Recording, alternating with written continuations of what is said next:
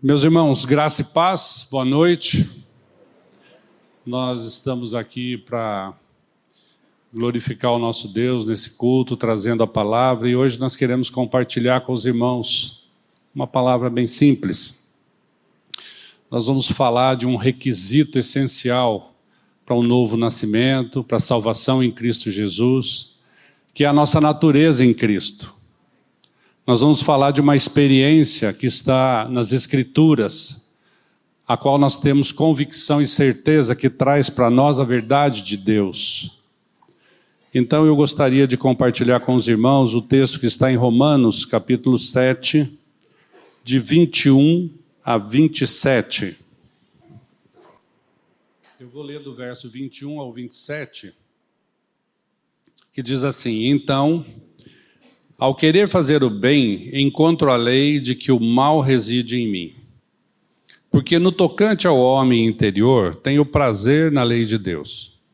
Mas vejo nos meus membros outra lei que, guerreando contra a lei da minha mente, me faz prisioneiro da lei do pecado que está nos meus membros.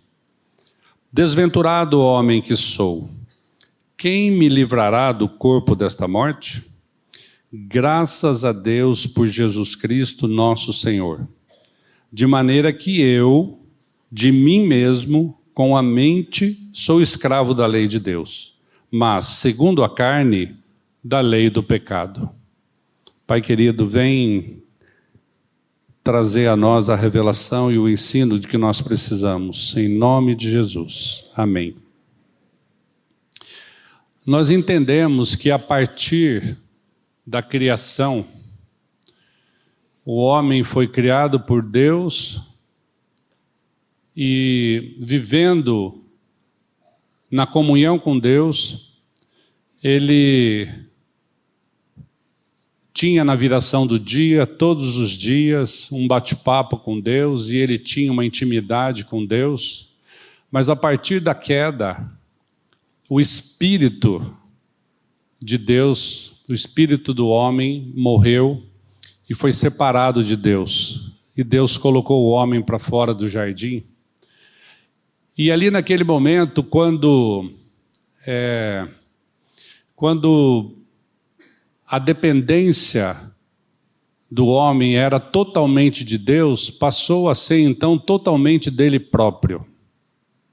O pecado fez separação entre nós e Deus, e o pecado deixou o homem fora do jardim, fora da presença de Deus, por conta própria, tomando as suas próprias decisões, decisões baseadas no seu próprio desejo, na sua própria satisfação.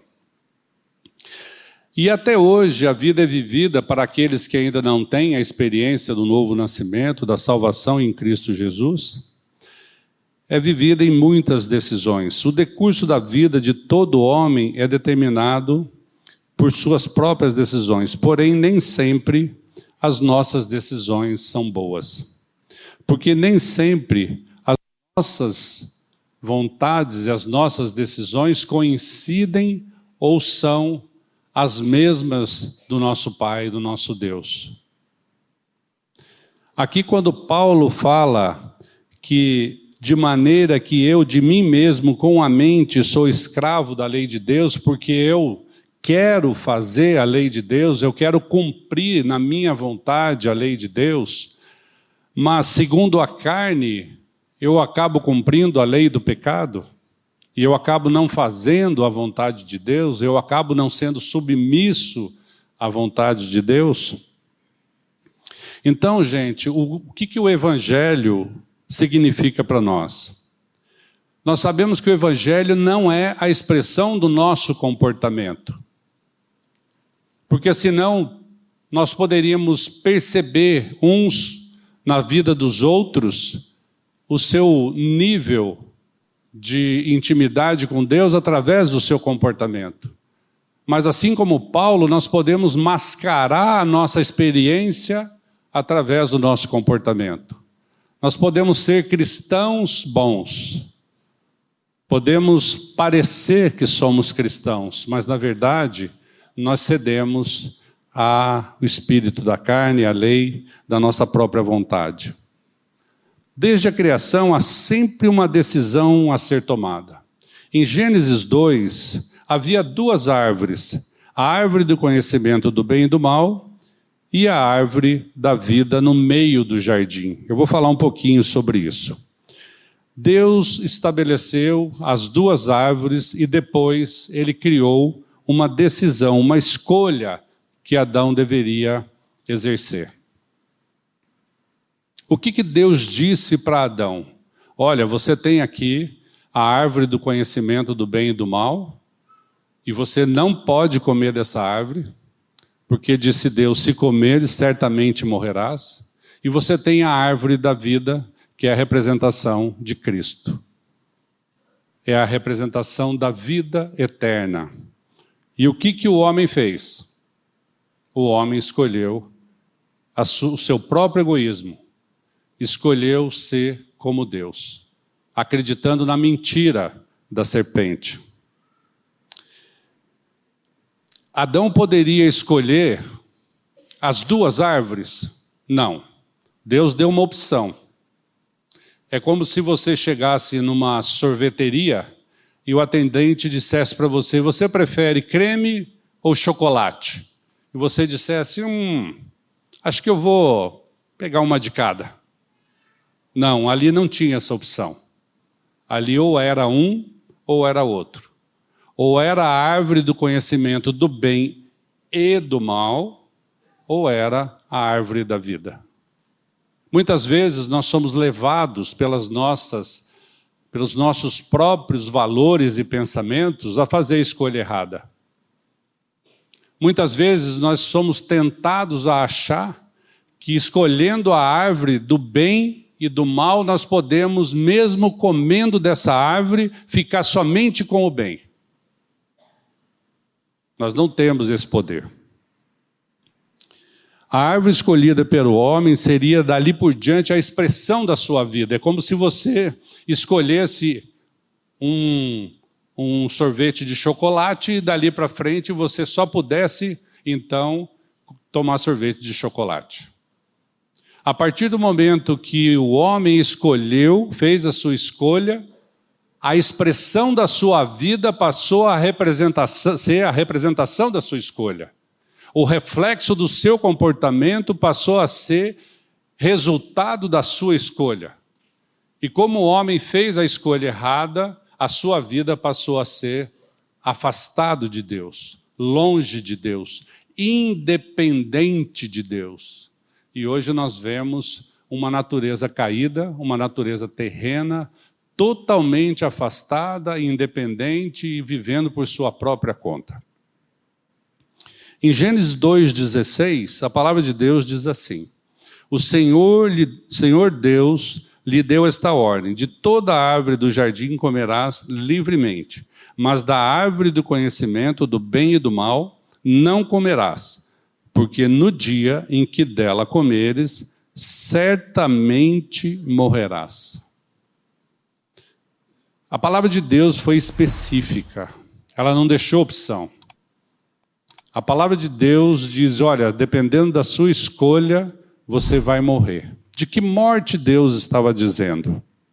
Deus não estava falando de uma morte física, Deus estava falando de uma morte espiritual. E foi o que aconteceu.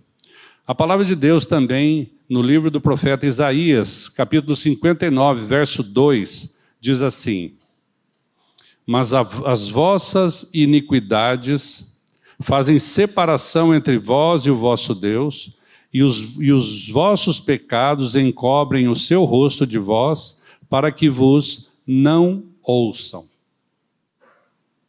Amados, no céu não tem pecado. No céu não entra pecado. Por isso o pecado faz separação com Deus. Vocês se lembram o que aconteceu com Jesus quando ele atraiu o pecado da humanidade no seu corpo? O que, que aconteceu? O céu se escureceu e a palavra de Jesus foi: Deus meu, Deus meu, por que me desamparaste? Naquele momento que o nosso pecado entrou no corpo de Cristo, o próprio pai virou as costas para o pecado, não para o filho, mas para o pecado que estava no filho. Deus não tem comunhão com o pecado, por isso, aqui nesse texto do profeta Isaías, ele diz que o pecado faz separação entre nós e o nosso Deus.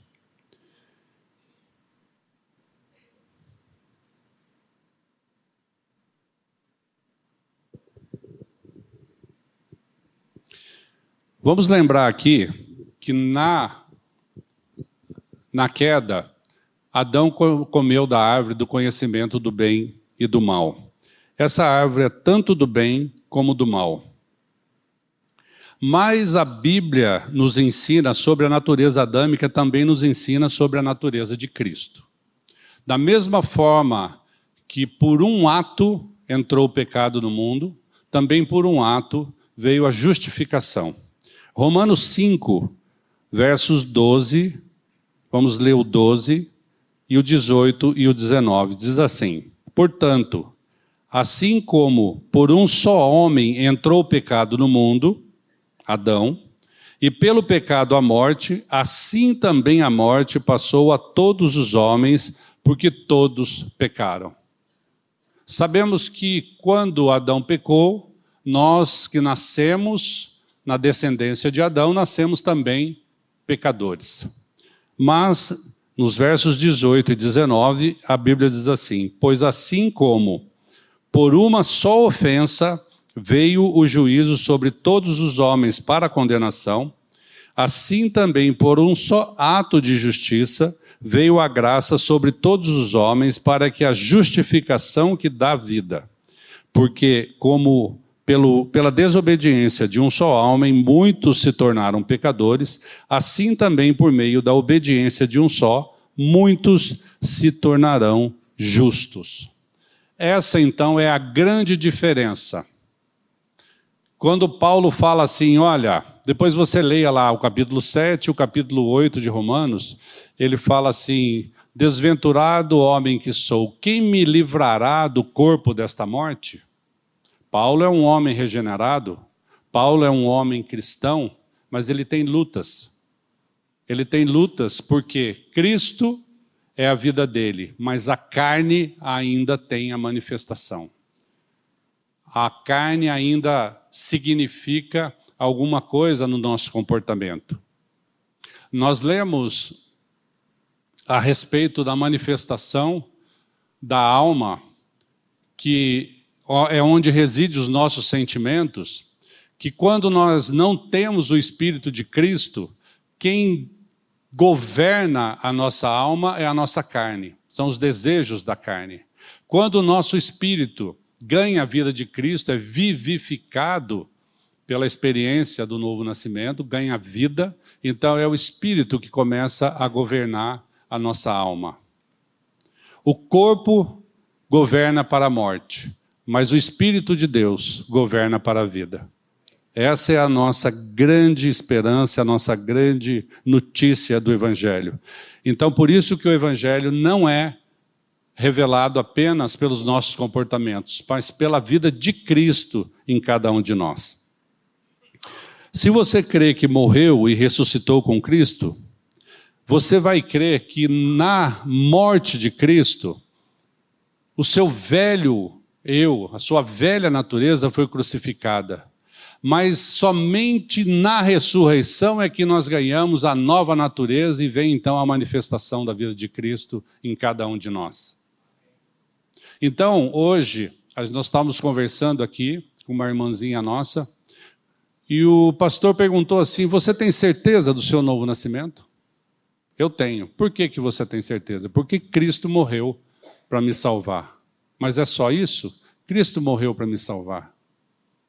Quando Cristo morreu, realmente o nosso velho homem morreu juntamente com Cristo, nós somos atraídos na cruz de Cristo. Mas a nova vida vem na ressurreição. Com a ressurreição de Cristo é que a mudança na nossa vida aqui neste mundo. Na ressurreição é que nós ganhamos a vida de Cristo, e não apenas da morte. Então, O evangelho todo, ele não é somente a morte, eu morri, é, Cristo morreu e me salvou, mas Cristo morreu e ressuscitou, e eu morri e ressuscitei juntamente com ele. Por isso que a Bíblia nos diz que nós devemos andar aqui neste mundo levando sempre e por toda parte o morrer de Jesus, para que a vida de Cristo se manifeste no nosso corpo mortal. Assim sendo, meus irmãos, seu ego foi crucificado na cruz de Cristo, mas a sua nova vida começa na ressurreição. A partir do nosso novo nascimento, nos tornamos vivos para outra natureza, a qual recebemos na ressurreição de Cristo. E usando lá a linguagem de Gênesis, nós finalmente comemos então na ressurreição de Cristo, da árvore da vida. Nós nascemos com a natureza de Adão, mas na ressurreição, nós, na representação de Gênesis, comemos da árvore que nos dá a vida eterna, que seria a escolha certa desde o jardim do Éden, que não foi feita. Então, hoje, se nós podemos fazer essa escolha, hoje, se nós podemos crer que Jesus Cristo morreu e nos levou a morrer com Ele, e que Ele ressuscitou e nos deu a vida eterna, nós podemos, com pela fé em Jesus Cristo, ter essa mudança de vida, essa transformação.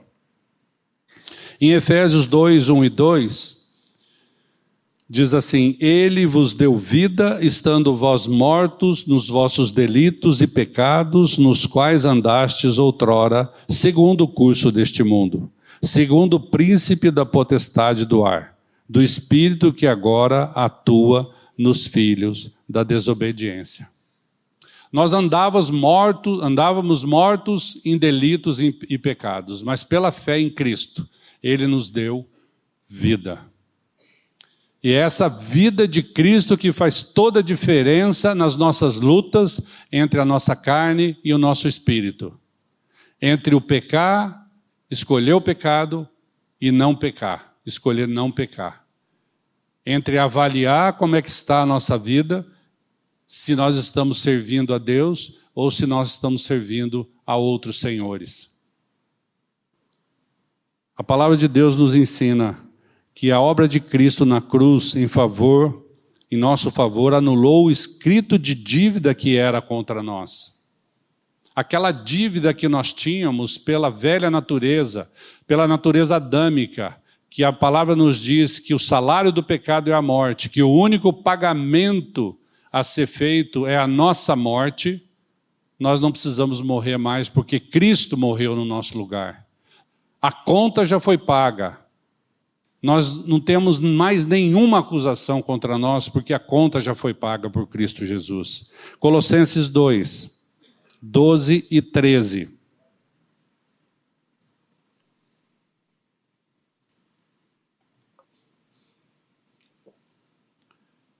E a vós outros, que estáveis mortos pelas vossas, desculpa, é Colossenses 2, 13 e 14. E a vós outros que estáveis mortos pelas vossas transgressões e pela incircuncisão da vossa carne, vos deu vida juntamente com ele, perdoando todos os nossos delitos, tendo cancelado o escrito de dívida que era contra nós e que constava de ordenanças, o qual nos era prejudicial. Removeu inteiramente encravando na cruz. Aleluia. Essa dívida foi paga. A nossa velha natureza morreu com Cristo na cruz. Agora nós não temos mais dívida nenhuma. Por isso que a palavra diz que nenhuma condenação há para os que estão em Cristo Jesus. Nenhuma condenação.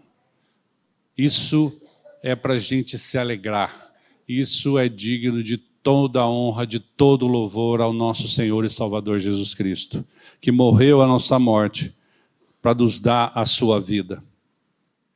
Não somos e não podemos ser a expressão de ambas as árvores. Presta atenção, meus amados. No princípio, Adão se tornou vivo para a árvore do conhecimento do bem e do mal.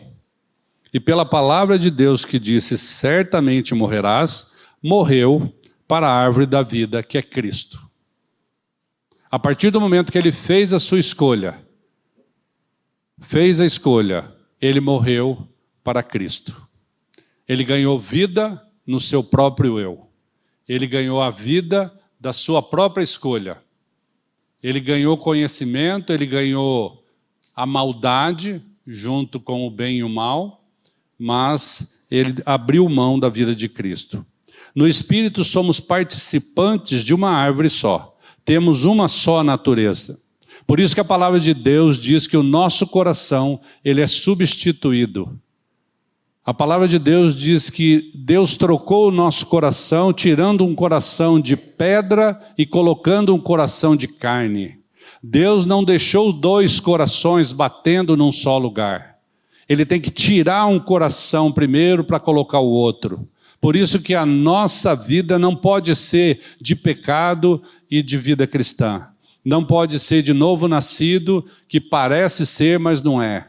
Não pode ser de crente carnal não pode ser de justificado apenas da boca para fora.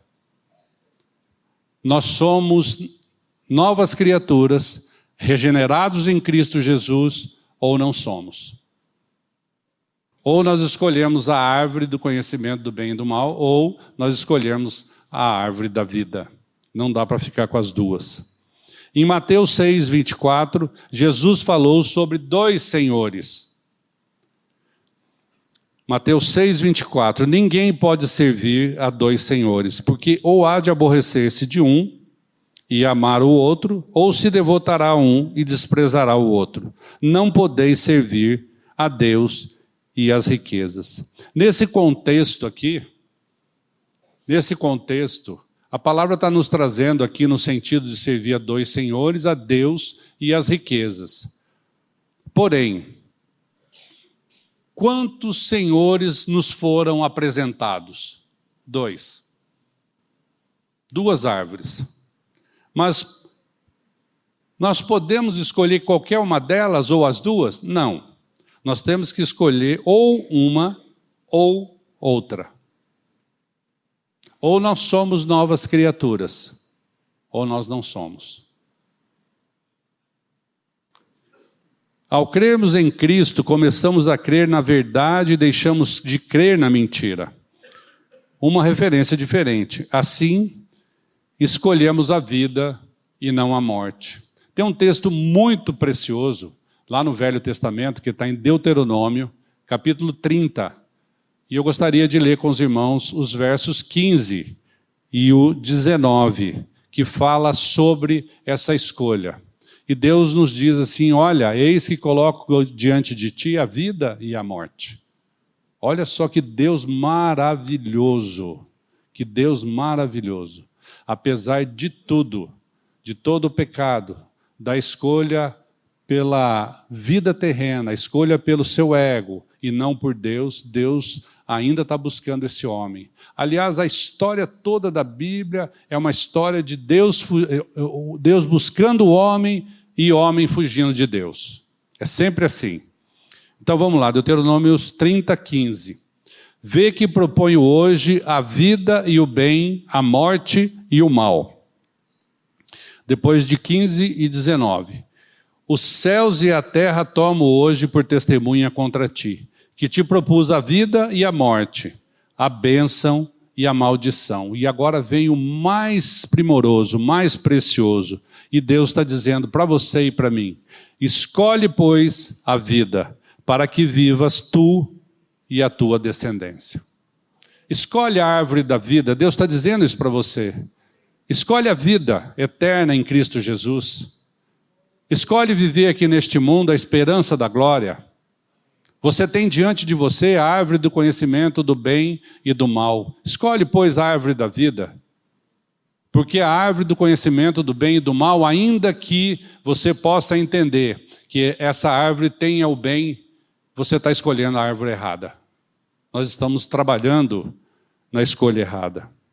Novamente, o Senhor, assim como falou no jardim do Éden, nos fala hoje pela palavra qual deve ser a nossa escolha, a nossa decisão para viver eternamente. E como foi lá em Gênesis, também lá em Apocalipse, Deus diz assim em Apocalipse 2, 7. Jesus Cristo, por intermédio de João, ele traz essa palavra para nós. Quem tem ouvidos, ouça o que o Espírito diz às igrejas. Ao vencedor, dar-lhe-ei que se alimente da árvore da vida que se encontra no paraíso de Deus. Quem é o vencedor?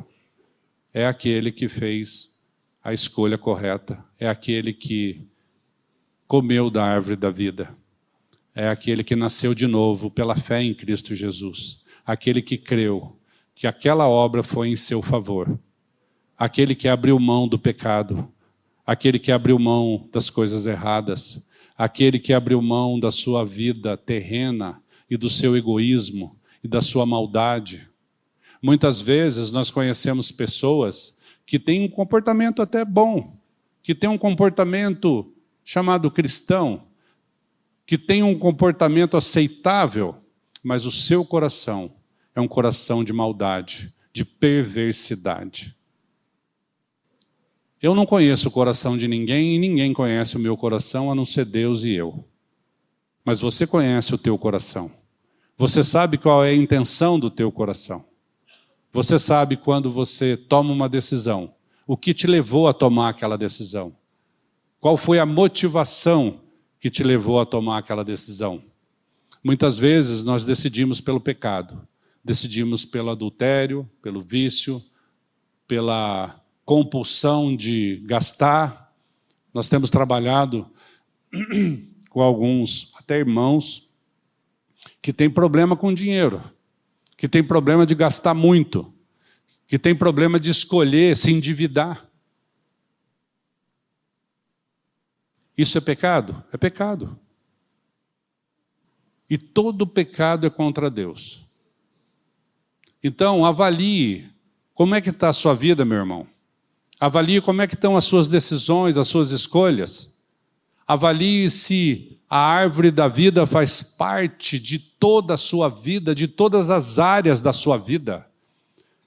A árvore da vida que é Cristo, ela não tem validade somente aqui dentro da igreja, ou somente quando você está de joelhos no seu quarto. Ou nós temos uma vida cristã 24 horas por dia, ou então nós não temos essa vida. Quando chegamos à experiência do novo nascimento, e pela revelação do Espírito Santo, pela fé em Jesus Cristo, cremos que Ele vencer a nossa vida. A primeira mudança que deve ocorrer em nós, de dentro para fora, é a submissão incondicional a Cristo. A submissão. Não mais eu, mas Cristo. Não a minha vontade, mas a vontade do Senhor. Não sou eu mais quem vive, como disse Paulo, mas é Cristo que vive em mim. E Ele não é somente o meu Salvador, Ele também é o Senhor. E o Senhor é aquele que governa, aquele que reina. Na submissão incondicional está a maneira como passamos a compreender que a nossa vontade deve ser submissa a dele, de modo, de modo que as nossas decisões e as nossas vontades devem coincidir com as vontades do Senhor. Para isso, então, eu quero trazer um texto aqui com os irmãos que está lá em Mateus 6,33. Nós precisamos compreender que o aspecto principal dessa decisão por Cristo está nessa palavra que diz assim: olha, buscai, pois, em primeiro lugar o seu reino e a sua justiça, e todas estas coisas vos serão acrescentadas. Muitas pessoas leem esse texto dizendo assim: olha, buscar em primeiro lugar o reino e as suas justiças, e todas as coisas vos serão acrescentadas. Não é assim que diz o texto. Por quê? Ali no contexto, no contexto que traz a palavra,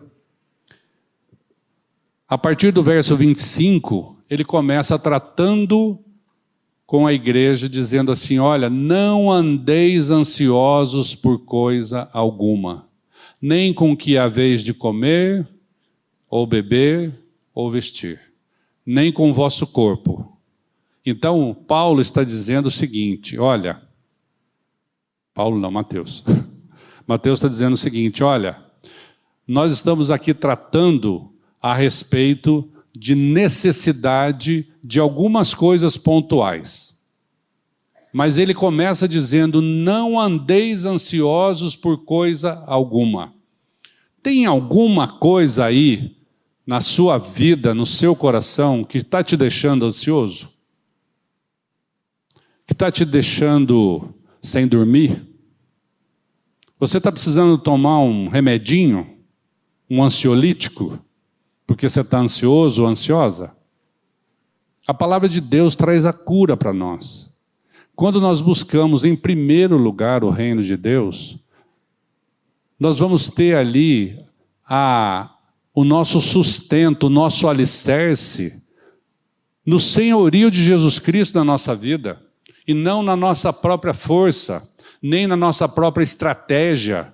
Porque vocês já viram que nós temos uma estratégia para todas as coisas da nossa vida? Nós temos uma solução para todas as coisas? Só que muitas vezes, muitas vezes, a nossa solução e a nossa estratégia não dá certo. Não funciona. E aí, quando não funciona, nós mudamos de estratégia. Aí não funciona de novo, a gente muda de estratégia. Aí eu converso com o irmão, eu mudo de estratégia. Mas eu busquei em primeiro lugar o reino de Deus? Eu busquei o Senhor para trazer para mim qual é a direção correta? O que, que eu devo fazer nessa situação na minha vida? Qual é a decisão que coincide com a vontade de Deus, que é submissa a Deus? Qual é a decisão que vai de encontro àquilo que Deus tem proposto para a minha vida? Eu conheço uma pessoa, um jovem, que falou para mim assim: Mário, eu tenho um propósito na minha vida, eu tenho um, um sonho, um plano na minha vida. Qual é o seu plano? Ficar rico. Poxa, o plano é ficar rico, é isso. O plano é ficar rico. Será que o plano de Deus é deixar essa pessoa rica? Muitas vezes a riqueza leva à destruição. É ou não é, meus irmãos? Muitas vezes a riqueza nos afasta de Deus. Muitas vezes o trabalho demais nos afasta de Deus e da nossa família. Muitas vezes a nossa estratégia ela dá resultado numa área da nossa vida, em compensação nas outras está tudo destruído. Eu sou uma pessoa próspera no meu trabalho, mas na minha família, na minha vida espiritual, no meu, meu relacionamento com meu filho, está tudo acabado, tudo arrebentado.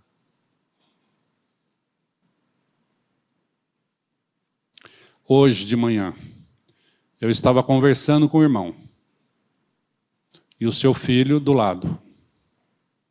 E ele falando para mim de uma vontade que ele tem de investir em crianças, de fazer algumas coisas em prol das crianças, e ele tem um projeto e tudo mais. Só que o seu filho estava do seu lado, querendo pegar na mão dele, e ele tirando a mão para não pegar na mão do filho. Dá licença, o pai está conversando, dá licença. Às vezes o projeto é muito bonito na nossa cabeça. Às vezes nós temos uma cristandade linda para apresentar para os outros, para mostrar. Mas e como que está o meu coração? Como que está o meu comportamento sendo Cristo a minha vida dentro da minha casa? Sendo Cristo a minha vida lá no meu trabalho? A palavra de Deus nos ensina que a boca fala do que está cheio o nosso coração. Se o meu coração está cheio de Cristo, eu tenho que falar de Cristo. Eu tenho que proclamar o Evangelho de Cristo. Eu tenho que ter anseio, intrepidez por falar dessa palavra e falar, dar essa notícia para outras pessoas que ainda não conhecem, porque se eu sou um mendigo que encontrei o pão, eu quero que outros encontrem o mesmo pão que eu encontrei. Mas e se eu sou um crente nominal. Eu, se eu sou um crente carnal, que hoje existe essa expressão, o que, que é um crente carnal? É aquele que diz que é, mas no fundo não é. É aquele que parece, mas não é.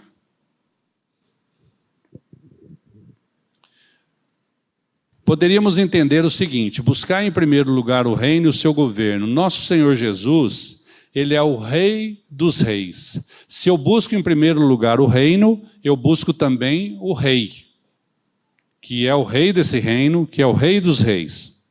O nosso Senhor Jesus e o seu governo exigem que a nossa vontade coincida com a dele em tudo em tudo. Eu não posso ser um crente só de final de semana. Eu não posso ser um novo nascido só de da boca para fora. Mas a única exigência é buscar em primeiro lugar, em primeiro lugar, em primeiro lugar. Vocês entendem o que é isso? Sim ou não? Em primeiro lugar, o reino de Deus.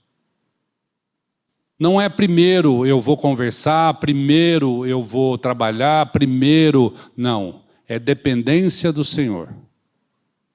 Dependência do Senhor. Eu li uma frase, acho que foi do é, Riley, que ele disse assim: Olha, cristão, você ora, fica de joelho e ora. Terminou de orar, levanta e vai trabalhar. Primeiro orar, depois trabalhar colocar diante do Senhor o meu dia, o meu trabalho, a minha vida. E em tudo, e em tudo, dar glória a Deus. Porque Ele tem cuidado de cada detalhe da nossa vida, da minha e da sua vida. Ele não cuida de você somente espiritualmente. Ele cuida também do seu comportamento. Ele cuida do seu falar. Ele cuida da sua escolha. Ele não te deixa quando você escolhe pecar. Mas ele é justiça. Pecado tem consequência. Precisamos compreender o caráter desse Deus, que é amoroso, misericordioso, mas também é justo. E quando a nossa vontade é submissa a dele,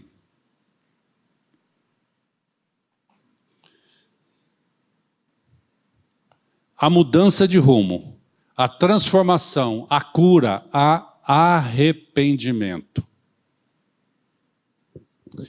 Nós desejamos fazer parte desse reino.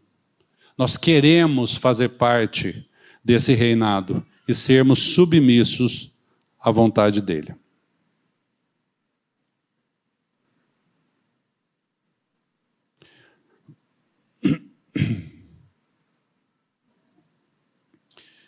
E quando a nossa vontade coincide com a vontade do Senhor, fica tudo muito mais fácil. Não é? Quando quando você boia num rio, numa corredeira, mas você vai na mesma direção da corredeira, você não precisa fazer esforço nenhum. Porque a mesma direção da corredeira é a direção que você quer. Mas se você quiser nadar subindo o rio, aí o esforço começa. Aí a tua vontade não é igual à vontade do rio. Então, por que se nós, que temos um Deus, cuja vontade dele é muito melhor que a nossa? Porque a, Bíblia nos diz que a vontade do Senhor é boa, agradável e perfeita. Se a vontade de, de dele é perfeita para mim, por que, que eu quero ir contra a vontade dele? Por que, que eu quero manifestar essa natureza da árvore do conhecimento do bem e do mal e não da vida de Cristo? Eu quero fazer o que é contrário e não aquilo que é da vontade de Deus. E após esta grande e mais importante decisão das nossas vidas, nós podemos fazer a mesma pergunta que o apóstolo Paulo fez lá em Romanos 8, dos versos 35 a 37. Paulo escreveu assim: Olha, quem nos separará do amor de Cristo?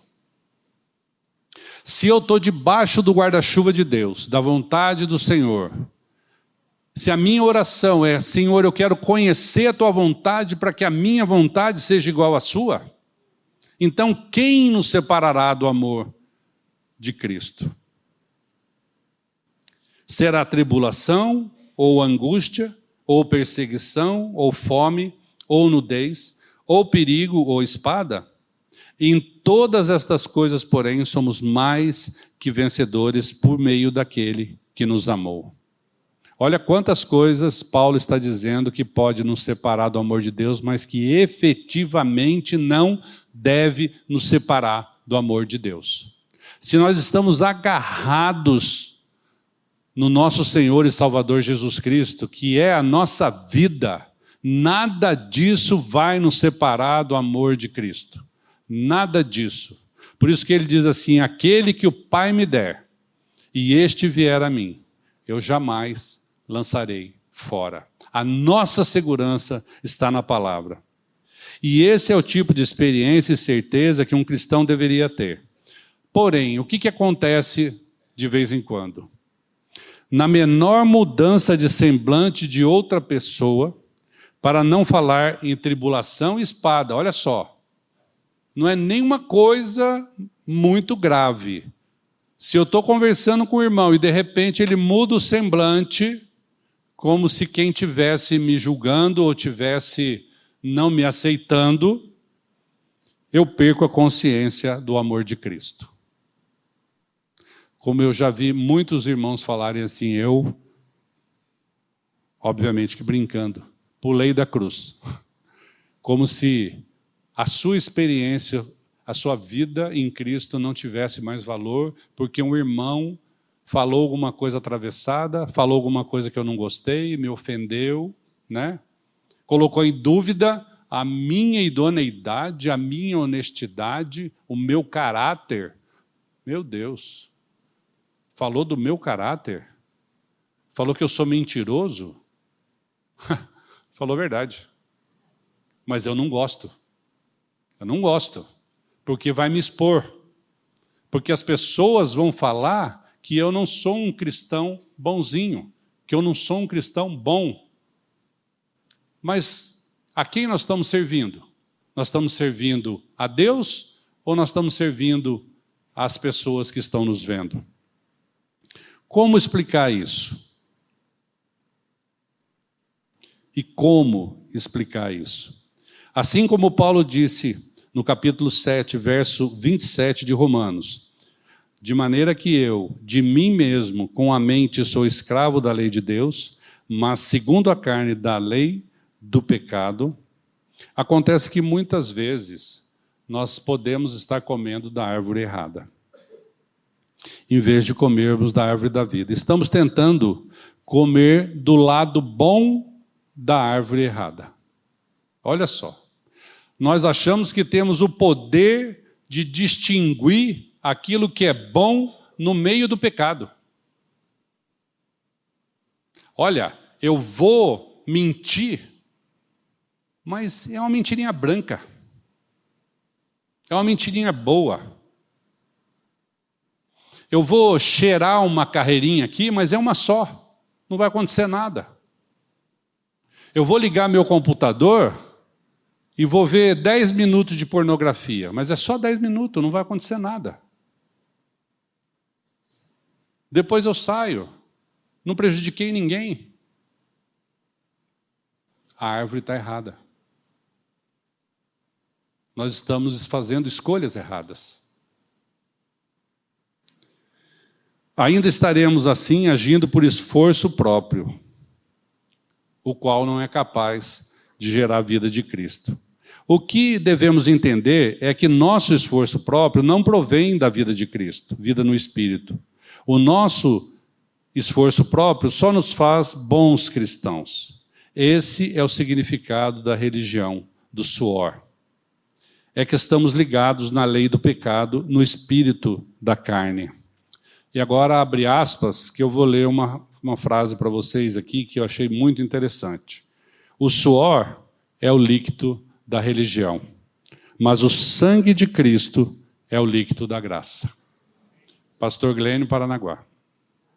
Foi ele que disse isso. O suor é o líquido do nosso esforço próprio, é o líquido da religião. Quando nós fazemos, é religião. Quando Cristo faz, é graça. Amados, essa é uma coisa tão pequena que a gente pode adotar para a nossa vida através da manifestação da vida de Cristo, e muitas vezes nós, por falta de fé, por achar que nós temos que ter alguma participação ou que nós temos que ter alguma fazer alguma diferença na nossa vida através das nossas decisões, a gente acaba não querendo a graça de Deus, a misericórdia de Deus, o amor de Deus, mas nós queremos a nossa própria estratégia. Para saber se você é um bom cristão ou um cristão genuíno, primeiro pergunte quem é Cristo para você? Não pergunte se você é um bom cristão, mas pergunte quem é a pessoa de Cristo na sua vida. Qual é a representação de Cristo na sua vida? Quando o jovem chegou para Jesus e disse assim: Bom mestre, Jesus respondeu: Por que me chamas bom? Bom só tem um, que é meu Pai que está no céu. Não existe bom cristão. Ou nós somos cristãos genuinamente, nascidos de novo, vida regenerada, ou então não somos.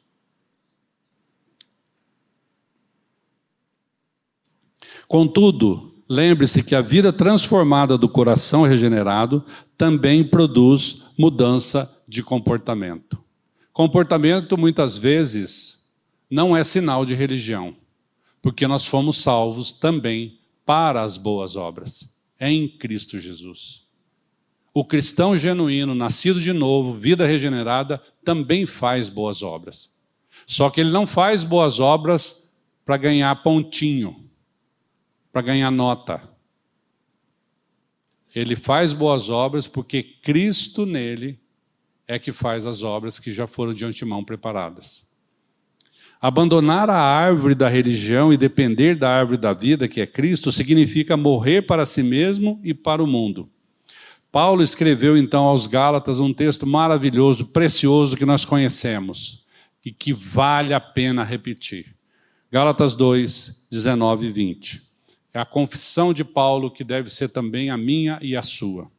Porque eu mediante a, prática, a própria lei, morri para a lei, a fim de viver para Deus. Estou crucificado com Cristo. Logo, não sou eu quem vive, mas Cristo vive em mim. E esse viver que agora tenho na carne, vivo pela fé no Filho de Deus que me amou e a si mesmo se entregou por mim. Essa é nossa confissão, que é a mesma confissão de Paulo, que faz toda a diferença, que muda a nossa vida. Então, quando a palavra de Deus diz que nós devemos em tudo dar graças, porque esta é a vontade de Deus em Cristo Jesus, isso significa que devemos considerar não ficar olhando para as circunstâncias, boas ou ruins. Será que eu sou bom cristão porque a minha vida está um problema? Eu estou cheio de tribulação, eu estou cheio de angústia, eu estou cheio de aflição. Como nós vimos hoje de manhã, no estudo da manhã, isso é consequência de vida aqui neste mundo. O Senhor trabalha conosco através das tribulações. Em tudo dai graça. Eu não vou dar graça somente quando tiver bom. Eu vou dar graça quando tiver bom e quando tiver ruim porque é na tribulação que o Senhor trabalha comigo e me faz crescer. Desde que eu esteja buscando, em primeiro lugar, o reino de Deus. Amém? E assim então nós nos lembramos aqui para encerrar de a oração de Abacuque, né? Abacuque orou assim: Olha, ainda que a figueira não floresça, e nem haja fruto na vide, nos currais não haja gado, mesmo, mesmo que a minha vida esteja totalmente virada de perna para o ar, todavia eu me alegro onde? Onde? No Senhor. A minha alegria vem do Senhor. A minha alegria não vem das consequências das minhas escolhas, mas quando as minhas escolhas forem ruins, quando as minhas decisões forem ruins, eu preciso me lembrar que eu tenho que colocar tudo na minha vida em primeiro lugar, o reino de Deus. É assim que nós vamos então ser cristãos verdadeiramente, testemunhando Cristo, tendo vida de alegria, vida de contentamento e vida de vitória. Amém? Vamos orar então, meus irmãos. Pai querido, nós te agradecemos porque o Senhor tem sido fiel a ti mesmo, o Senhor tem atendido as nossas orações, apesar de não sabermos orar, apesar de das nossas nossos pedidos muitas vezes serem errados, equivocados, Pai. O Senhor tem misericórdia da tua igreja, tem misericórdia de cada irmão, de cada irmã, de cada família aqui, Pai, e nos ensina a viver na tua dependência, trazendo à nossa memória aquilo que nos dá esperança, que é colocar o teu reino e a tua justiça em primeiro lugar na nossa vida. Em nome de Jesus é que nós oramos. Amém.